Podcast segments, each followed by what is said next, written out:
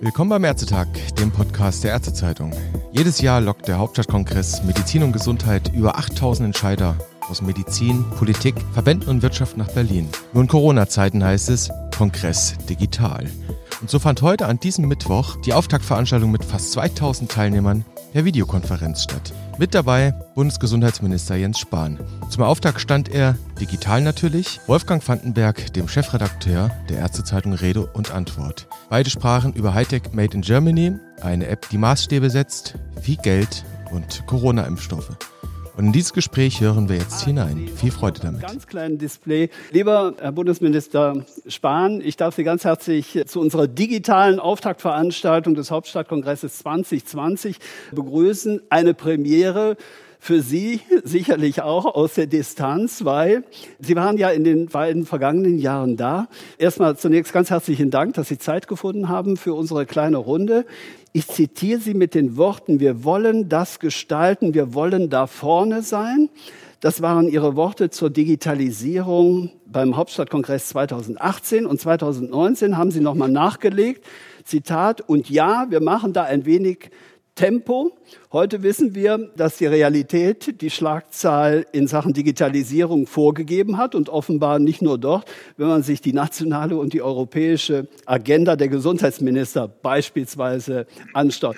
Herr Minister, ist das schon eine der ersten wichtigen Erkenntnisse aus Covid-19-Pandemie, dass Innovationen jetzt einen heftigen Schub bekommen haben? Erstmal, Herr Vandenberg, vielen Dank für die Gelegenheit, äh, auch zur Diskussion so. Einen Schub hat es jedenfalls ja auch gegeben für Veranstaltungen und Konferenzen aller Art. Ich habe noch nie so viel digital gemacht, wie wahrscheinlich die meisten auch hier. Den Schub hat es ja nicht nur für Konferenzen gegeben, sondern ja auch in der Behandlung im Gesundheitswesen. Insofern, ja, Corona hat manches doch mal beschleunigt in vielerlei Hinsicht, aber wir beim Digitalen sind, natürlich auch da und im Gesundheitswesen. Es hat erhöht nochmal Akzeptanz, ist mein Eindruck, und zwar nicht nur Akzeptanz bei den Bürgerinnen und Bürgern, den Patienten, sondern vor allem auch bei den Ärztinnen und Ärzten, Pflegekräften, bei vielen, die im Gesundheitswesen tätig sind, weil man eben gesehen hat, gerade in so einer Zeit, in so einer Situation geht viel, viel mehr dann eben auch digital, wenn wir sehen, wie viel mehr Online-Sprechstunden angeboten worden sind und ich denke mal mit guten Erfahrungen auch weiterhin dann angeboten werden. Was wir ansonsten beim Botendienst zum Beispiel, auch das ist ja ein Zusammenspiel durchaus von äh, jedenfalls nicht mehr den alten analogen Prozessen und einem Dienstleistungsangebot äh, in der Apotheke, vielen anderen mehr, dann sehen wir, dass das einen Unterschied macht und machen kann für eine gute, für eine bessere Versorgung. Wir haben gestern die Warn-App vorgestellt, eines der größeren Digitalprojekte im Kosten- und im Zeitplan.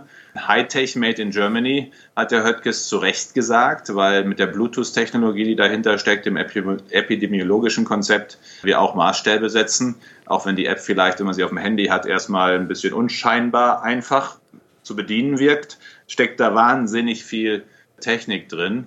Und das alles zeigt mir, der Weg, den wir begonnen haben, die letzten zwei Jahre. Den wollen wir auch weiter fortsetzen, bis hin, das war heute Morgen Thema im Kabinett, zur digitalen Anbindung der Labore. Ich meine, dass die Ergebnisse noch per Fax zum öffentlichen Gesundheitsamt geschickt werden von den Laboren, ist jetzt irgendwie auch kein Zustand im Jahr 2020. Und auch da machen wir gerade ziemliche Beschleunigung, äh, auch dort digital aufzuholen. Bevor wir zur App äh, gehen und da noch mal etwas tiefer drauf eingehen, meine Frage an Sie, Herr Minister, was wird davon bleiben? Ist das nachhaltig oder sind das nur vorübergehende, schnelle Reflexe, die möglicherweise wieder recht schnell verpuffen? Das liegt ja an uns äh, allen. Äh, die Frage, wie wir darüber reden, äh, natürlich die Frage, welche Erfahrungen gemacht worden sind. Warum nutzen wir alle jeden Tag unser Handy? So häufig, so dass man sich schon irgendwie ganz bestohlen fühlt, wenn es dann mal irgendwie nichts gerade griffbereit da ist. Das liegt daran, dass es das Leben so viel leichter macht. Äh, in der Kommunikation, in der Information, in der Organisation von Mobilität, von was auch immer. Und weil es das Leben leichter macht, nutzen wir es gern. So einfach, so banal. Und genauso ist es im Gesundheitswesen auch. Alles das, was Behandlung einfacher macht, was Kommunikation zwischen Leistungserbringern leichter macht, aber auch Kommunikation äh, mit äh, Patienten, mit Bürgern leichter macht. Alles das, was schlicht und ergreifend jeden Tag eben einfach geht, schnell geht, besser geht, lässt Akzeptanz wachsen. Deswegen ist es eben so wichtig, das ist ja mein Credo seit zwei Jahren, dass wir konkrete Anwendungen haben, dass wir nicht theoretisch über irgendeine Patientenakte reden oder eine Gesundheitskarte oder ich meine, die Telematikinfrastruktur ist ja erstmal nur tatsächlich eine Infrastruktur, davon hat noch keiner irgendeinen richtigen Vorteil, sondern entscheidend ist ja, was damit passiert. Und dass wir eben Anwendungen haben, die das Leben leichter machen. Damit wächst Akzeptanz, das sehen wir gerade bei den Apps den digitalen, die es chronisch Kranken zum Beispiel ja leichter machen im Alltag, ihnen helfen, einen Unterschied zu machen für die eigene Gesundheit. Und das werden wir, da bin ich sehr, sehr, sehr, sehr sicher, auch bei der elektronischen Patientenakte sehen. Ja, das ist das Stichwort, äh, worauf ich noch mal eingehen wollte. Also, äh, aber zunächst noch an Sie die Frage gerichtet, haben Sie die App denn schon runtergeladen? Na klar, ich hatte sogar schon die Beta-Version. okay. Äh, in dem Kontext aber an Sie die Frage gestellt, Sie verbinden damit ja wirklich große Erwartungen auch mit der Einführung der Corona-Warn-App. Wenn es bei der Freiwilligkeit bleibt, ist Vertrauen ja ganz wichtig. Und wenn das gelingt, etwa in Sachen Datenschutz, wird dann die App wie ist da Ihre Einschätzung zur Blaupause, vielleicht für den gesamten Digitalbereich? Sie haben es ja eben angesprochen, dass man eventuell damit auch das Thema elektronische Patientenakte nochmal in der Diskussion nochmal einen ganz neuen Schub bekommt? Jein, würde ich. Es sind, es sind ja verschiedene Ansätze auch nochmal. Hier geht es ja äh, sehr stark auch anonymisiert, pseudonymisiert, ohne irgendeine zentrale Datenzusammenführung eben darum, dass ich als Bürger äh, andere warnen kann, andere die mit mir in einer gewissen Nähe waren in den letzten zwei Wochen im Falle einer positiven Infektion. Hier geht es ja nicht um, um Behandlungsdaten, die auch zusammengeführt werden müssen, die verfügbar sein müssen, zuordnerbar sein müssen für eine gute Behandlung. Insofern, äh, glaube ich, sind das nochmal Dinge in, in, in der Nutzung, im Ansatz unterschiedlich, aber das Konzept dahinter, vor allem auch die Entwicklung dahinter, vom ersten Tag an, den Datenschutzbeauftragten, das BSI für die Datensicherheit, äh, alle anderen Beteiligten einzubinden, auch sehr transparent zu sein, mit Open Source Ansätzen, alles äh, zu veröffentlichen, alle einzuladen, äh, auch mitzudiskutieren. Ich meine, dass der Chaos Computer Club im Grunde nichts mehr gefunden hat, äh, zu kritisieren, habe ich jedenfalls noch nicht erlebt in den letzten Jahren. Das alles zeigt mir, dass jedenfalls der Weg dahin und das Aufnehmen von Ideen für sich Maßstäbe gesetzt hat und das wollen wir natürlich auch in anderen Bereichen fortsetzen. Gleichzeitig habe ich gerade eben im Kabinett wieder die Frage gekriegt, wissen wir denn schon, ob es Positivtestungen gab, die dann in der App aufgelaufen sind? Die Wahrheit ist, ich kann es nicht beantworten, weil dezentral und anonymisiert äh, führen wir nirgendwo sowas zusammen. Und dann merken wir immer, ich kriege jetzt immer Fragen von denselben Leuten, denselben Journalisten, die immer alles äh, gesagt haben, super freiwillig, super anonym, die jetzt wissen wollen, wie erfolgreich ist denn die App und was, was wissen wir denn, wo ist denn ein Ausbruch? Und das kann man eben nicht erkennen, wenn man das eine so absolut setzt. Äh, das war notwendig für die Akzeptanz, aber es zeigt eben auch, äh, um in anderen Bereichen Mehrwert zu haben, muss man ab und an auch mal Daten zusammenführen mit klaren Konzepten und Regeln. Sie haben sich für den dezentralen Ansatz entschieden, wie viele andere europäische Länder auch. Äh, Sie sprachen eben über den Chaos Computer Club. Linus Neumann scheint ja fast schon PR für die Corona-App zu machen, wenn man ihn gestern und in den vergangenen Tagen in den äh, Medien verfolgt. Etwa zwei Millionen Menschen haben in den letzten 24 Stunden die App wohl runtergeladen. Nein, sechseinhalb. Sechs, sechseinhalb, sechseinhalb, sechseinhalb, ganz, ganz frisch und aktuell. Grandios aus Ihrer Sicht? Das ist auf jeden Fall über den Erwartungen. Ich meine, wir sind jetzt gut 24 Stunden, gut, man konnte nachts um zwei anfangen, gut 30 Stunden dabei. Das ist über den Erwartungen. Das freut mich sehr. Mhm. Äh, ist eine gute Startrampe, aber es äh, ist natürlich auch so, dass wir das noch weiter ausbauen wollen. Die Kampagne äh, geht ja jetzt auch weiter. Das sind aber jedenfalls mal gute sechs Millionen Gründe, warum es dieses Virus jetzt schwieriger hat, sich auszubreiten, weil wir eben schneller Kontakte nachvollziehen können. Vor allem, und das ist ja der qualitative Unterschied, anonyme Kontakte.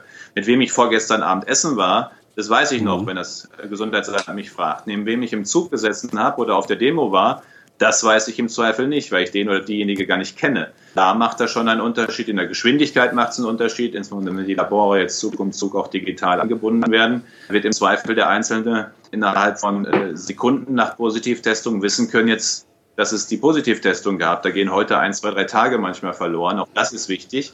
Also 6,5 Millionen, das ist ein guter Start, das macht einen Unterschied. Äh, aber natürlich wollen wir die Zahlen gemeinsam noch weiter erhöhen. Ich bin übrigens schon, das möchte ich einfach nochmal sagen äh, in dem Format hier, das ist wirklich in weiten Teilen klar Schnittstelle Apple, Google, aber alles andere bis hin zu der Bluetooth-Technologie, wo Apple und Google was gelernt haben von deutschen Ingenieuren. Das ist made in Germany. Und das, was gestern gesagt wurde, das ist nicht die erste äh, aber mit Sicherheit eine der besten, wenn nicht die beste. Äh, das ist schon ein ziemlich gutes Produkt und ich würde mir manchmal wünschen, wenn wir dann auch mal wahrnehmen, wie bei den digitalen Apps, die wir als erstes Land der Welt erstattbar gemacht haben, dass wir an vielen Stellen auch mal vorne liegen und nicht immer, wie wir uns selbst erzählen, nur hinten. Aber vorne legen wir ja das Stichwort, nämlich wie kommunizieren Sie jetzt mit Ihren Kollegen aus der EU in den Nachbarländern, etwa in den Niederlanden, in Belgien, in Frankreich? Die zum Teil eine ähnliche Technologie wählen, aber auch zum Teil eine unterschiedliche Technologie haben. Da könnte es ja dadurch durchaus zu führen, dass es gerade in diesen Grenzregionen zu den sogenannten schwarzen Löchern kommt, weil sie hier viele Dinge nicht nachverfolgen können, weil die Systeme einfach halt nicht kompatibel sind. Sind Sie da mit Ihren Kolleginnen und Kollegen im Gespräch? Wenn ja, mit welchem Ziel, mit welcher Absicht hier eine gemeinsame einheitliche Regelung zu finden?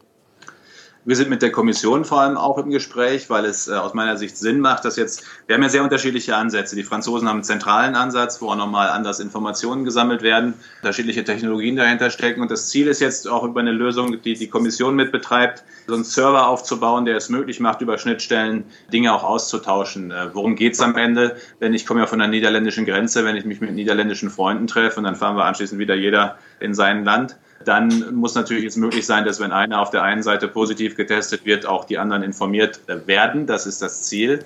Was übrigens auf jeden Fall geht, ist, dass die Deutschen, die zusammen in Mallorca sind, auf Mallorca sind, äh, die können, das läuft natürlich, weil ich heute Morgen irgendwo im Radio hörte, es würde im Ausland nicht laufen. Natürlich läuft es im Ausland. Die Bluetooth misst weiter.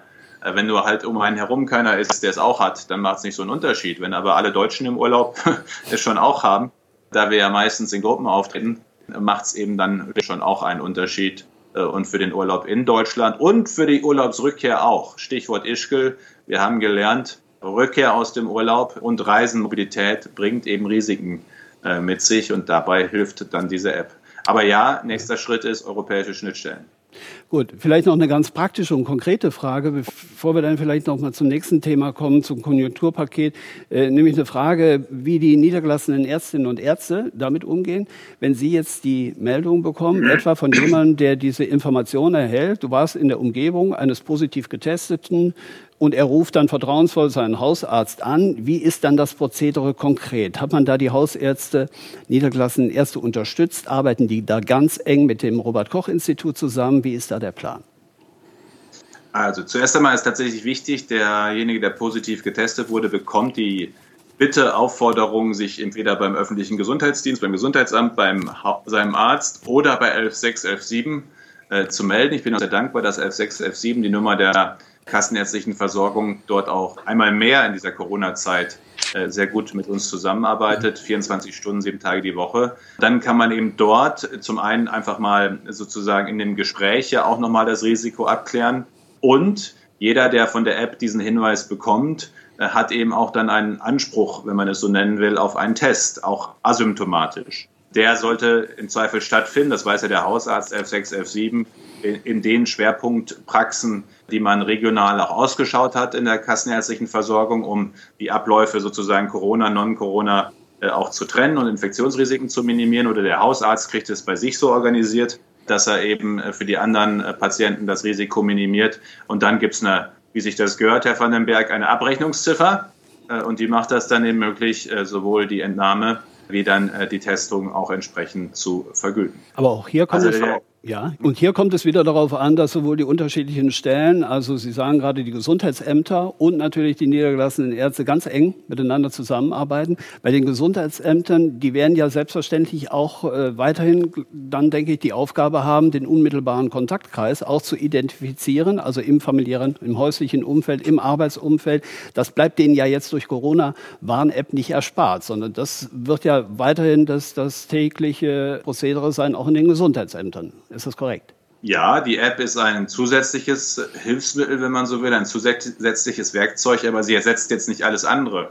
Äh, sie schickt auch niemanden in Quarantäne, wie ich verschiedentlich irgendwo als Vermutung lesen musste. Die Quarantäneentscheidung, die kann weiterhin natürlich nur eine Behörde, nur äh, das Gesundheitsamt, euer Ordnungsamt äh, entsprechend treffen. die entsprechende Anordnung machen. Aber es ist eben äh, eine Information vor allem ja für jemanden, dass er Risikokontakt gehabt hat in den letzten zwei Wochen. Äh, daraufhin kann man das eigene Verhalten erstmal anpassen. Das ist im Grunde so in einfachen Worten, als wenn jetzt Ihr Kumpel Sie anruft und sagt, Herr Vandenberg, wir waren ja irgendwie letzte Woche zusammen im Auto, ich bin positiv getestet worden. Schauen Sie mal. So, dann überlegen Sie sich ja, wie gehe ich jetzt damit um? Im Zweifel reduziere ich erstmal selbst Sozialkontakte, achte besonders auf Symptomatik oder habe auch ein Interesse daran, äh, einfach getestet zu werden. Und dieses Interesse kann jetzt eben befriedigt werden, indem äh, auch symptomfrei dann Zugang zum äh, Test da ist. Das ersetzt aber nicht, wie gerade beschrieben, natürlich die reguläre Arbeit der Gesundheitsämter, macht es ihnen aber eben leichter, weil die Kontakte, die man sonst im Zweifel gar nicht erwischt hätte, aus dem abgefragten Gedächtnisprotokoll sozusagen, ja. die kann man jetzt eben erwischen. Herr Professor Wieler und ich haben, wo wir gerade in der Videokonferenz sind, am Montagmorgen sogar früh am Montagmorgen mit über 200 Gesundheitsämtern, die sich angemeldet hatten in Deutschland, auch die App besprochen, sie vorgestellt äh, und auch da eine ganze Reihe von Fragen beantworten können. Herr Minister Spahn, lassen Sie uns vielleicht kurz noch auf das Konjunkturpaket eingehen. Äh, ein gigantisches Paket, 130 Milliarden schwer und 10 Milliarden sollen dafür in die, das Gesundheitswesen fließen. Reicht es? Ja, sind, äh, 10 Milliarden ist viel Geld, Herr van den Berg, an der Stelle.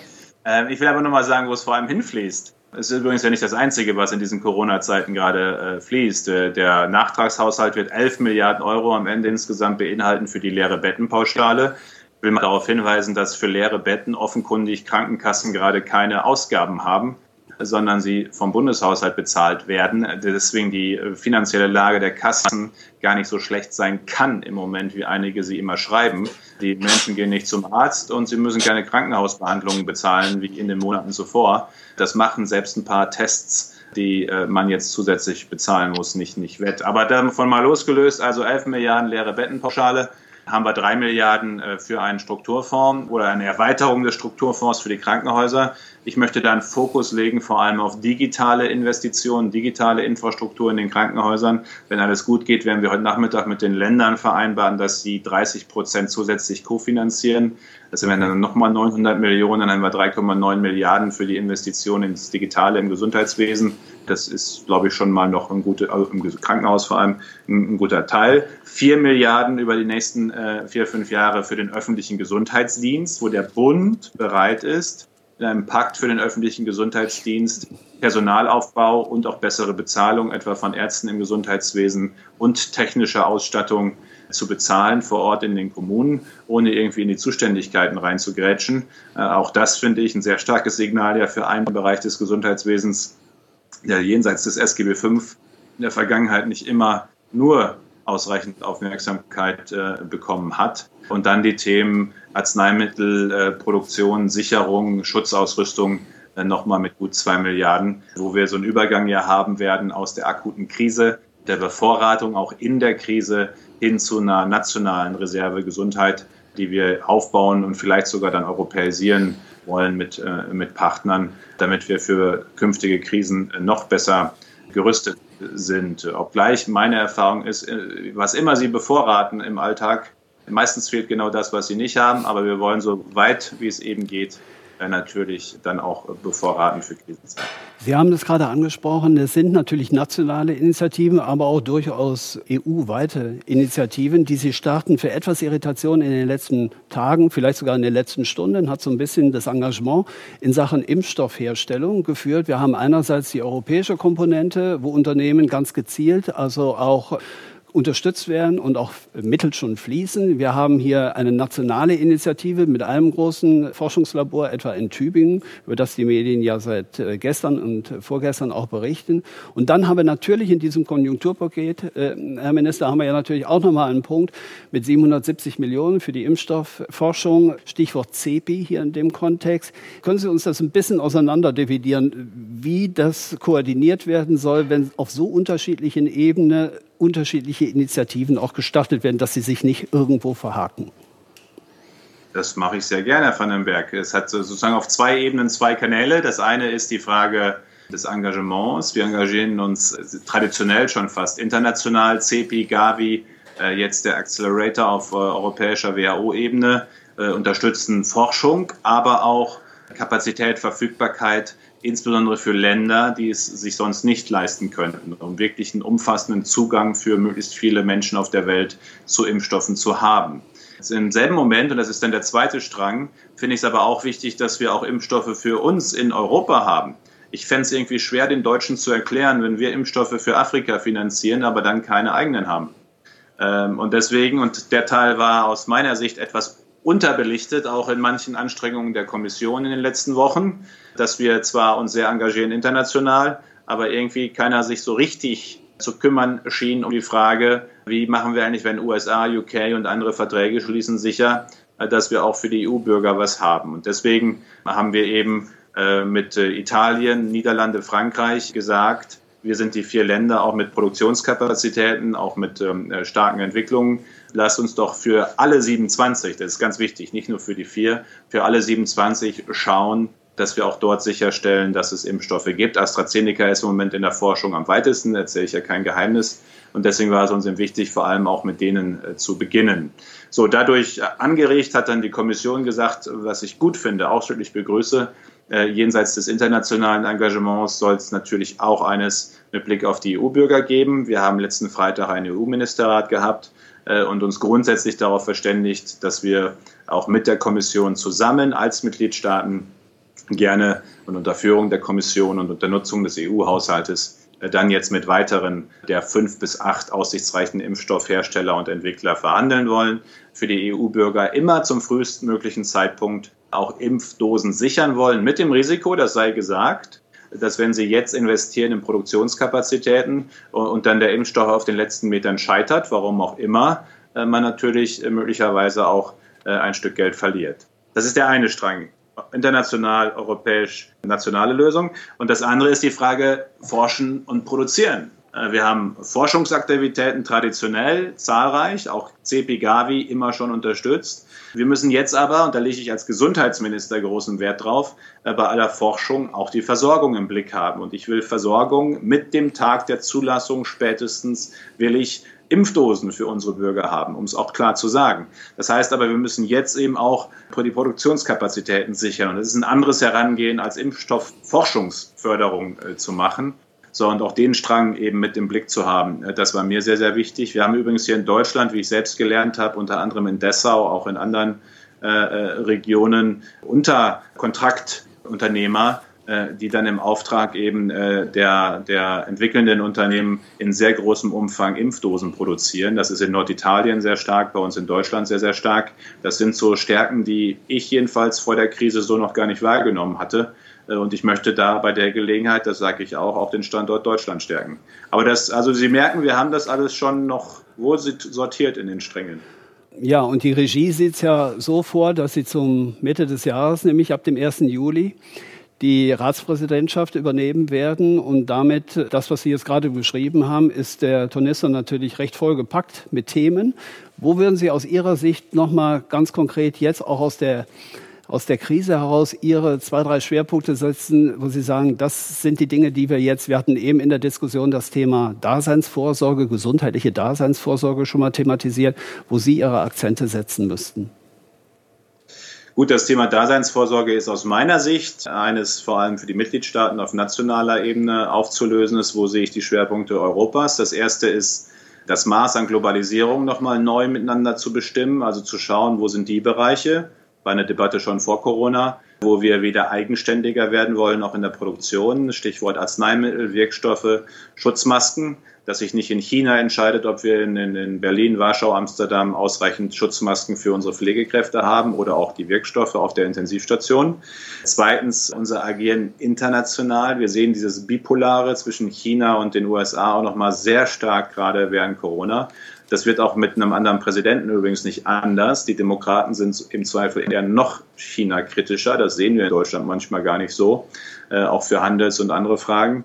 Da braucht es eine eigenständigere EU-Position. Es geht nicht um Äquidistanz. Ich jedenfalls werde immer entschieden dafür werben zu sehen, dass es schon noch sehr gravierende grundsätzliche Unterschiede gibt äh, zwischen China und den USA. Das geht in der deutschen Debatte ja manchmal unter. Aber unabhängig davon, unser Agieren in der WHO, in der Weltgesundheitsorganisation zum Beispiel, äh, dass es eine europäische Stimme gibt, äh, gerade jetzt, wo andere eben nicht mehr so viel Verantwortung übernehmen wollen, dass wir uns besser abstimmen. Ich habe das mal Gesundheits-NATO gesagt, Strukturen aufbauen, wenn einer in Not ist, dann dem anderen eben auch beispringen zu können, überhaupt mit Ressourcen und der strukturellen Koordinierung und, und damit auch eine Selbstbehauptung Europas zu haben. Und das Dritte, äh, letzte, was ich erwähnen will, ist weiterhin das Digitale. Wir haben begonnen, den Code of Conduct äh, fürs Gesundheitswesen, für Datennutzung im Gesundheitswesen auf äh, vielen Arbeitsebenen und Treffen äh, zu entwickeln mit den anderen Ländern und der Kommission. Wir werden es vielleicht nicht zum Abschluss bringen können bis Ende des Jahres, aber wir wollen es jedenfalls deutlich vorantreiben, weil ich es sehr wichtig finde, für alle 27 Mitgliedstaaten eine einheitliche Herangehensweise an die Frage, wie ist es eigentlich mit dem Datenschutz im Gesundheitswesen zu haben. Das hilft am Ende auch allen, die im Gesundheitswesen tätig sind.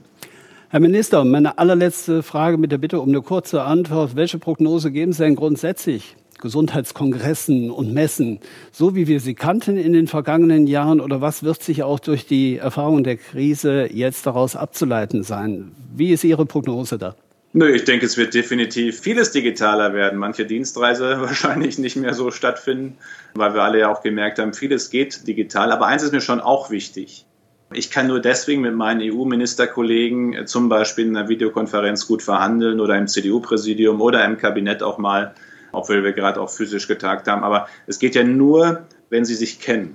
Ich weiß nicht, wie es Ihnen geht, aber ich kann ja richtig gut nur äh, auch einschätzen, was der andere gerade so einschätzt oder sieht oder überlegt, wenn man ab und zu sich auch mal sieht und die Chance hat, jenseits der offiziellen Tagesordnung, die ja dann am Ende die Konferenz bestimmt, äh, in den, sozusagen in den Gängen oder auf dem Weg, in den Fluren, in den Zwischengesprächen auch ein paar andere Eindrücke mitzunehmen. Also Videokonferenz ist gut, sie wird auch sicherlich bleiben, aber sie ersetzt aus meiner Sicht nicht äh, vollständig, sondern sie ist sogar bedingt durch äh, auch analogen physischen Kontakt, weil man sich kennen muss, damit es wirklich einen äh, Unterschied macht. Und wenn ich äh, ein, eins abschließend noch erbitten darf, mehr Wünsche in Deutschland für uns alle, bei allen Problemen und Lesson Learned Debatte wird es noch geben zu Corona, muss es geben, was besser geht. Ich würde mir manchmal ein bisschen mehr Corona-Patriotismus wünschen. Ich kriege den ganzen Tag auch vorhin wieder Anrufe aus der ganzen Welt, die fragen, was genau ist euch eigentlich gelungen in Deutschland?